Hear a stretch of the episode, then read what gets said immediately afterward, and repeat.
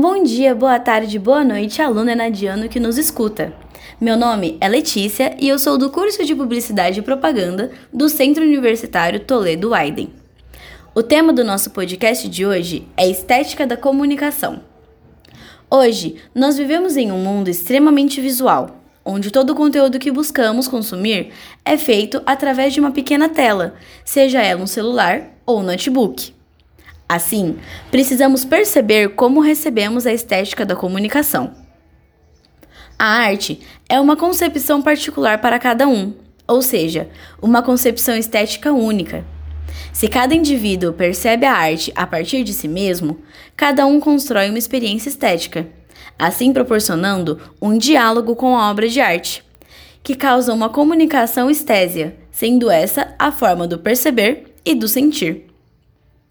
A estética da comunicação é como a linguagem, que pode nos contar uma história, sendo por meio da psicologia da imagem, expressões e recursos técnicos.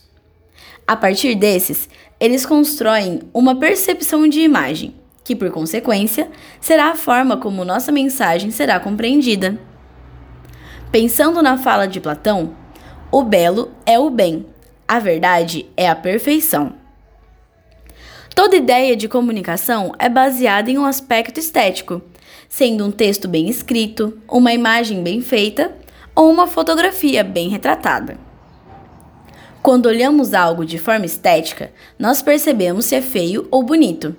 Normalmente, nós lidamos com o que é belo do ponto de vista moral e ético.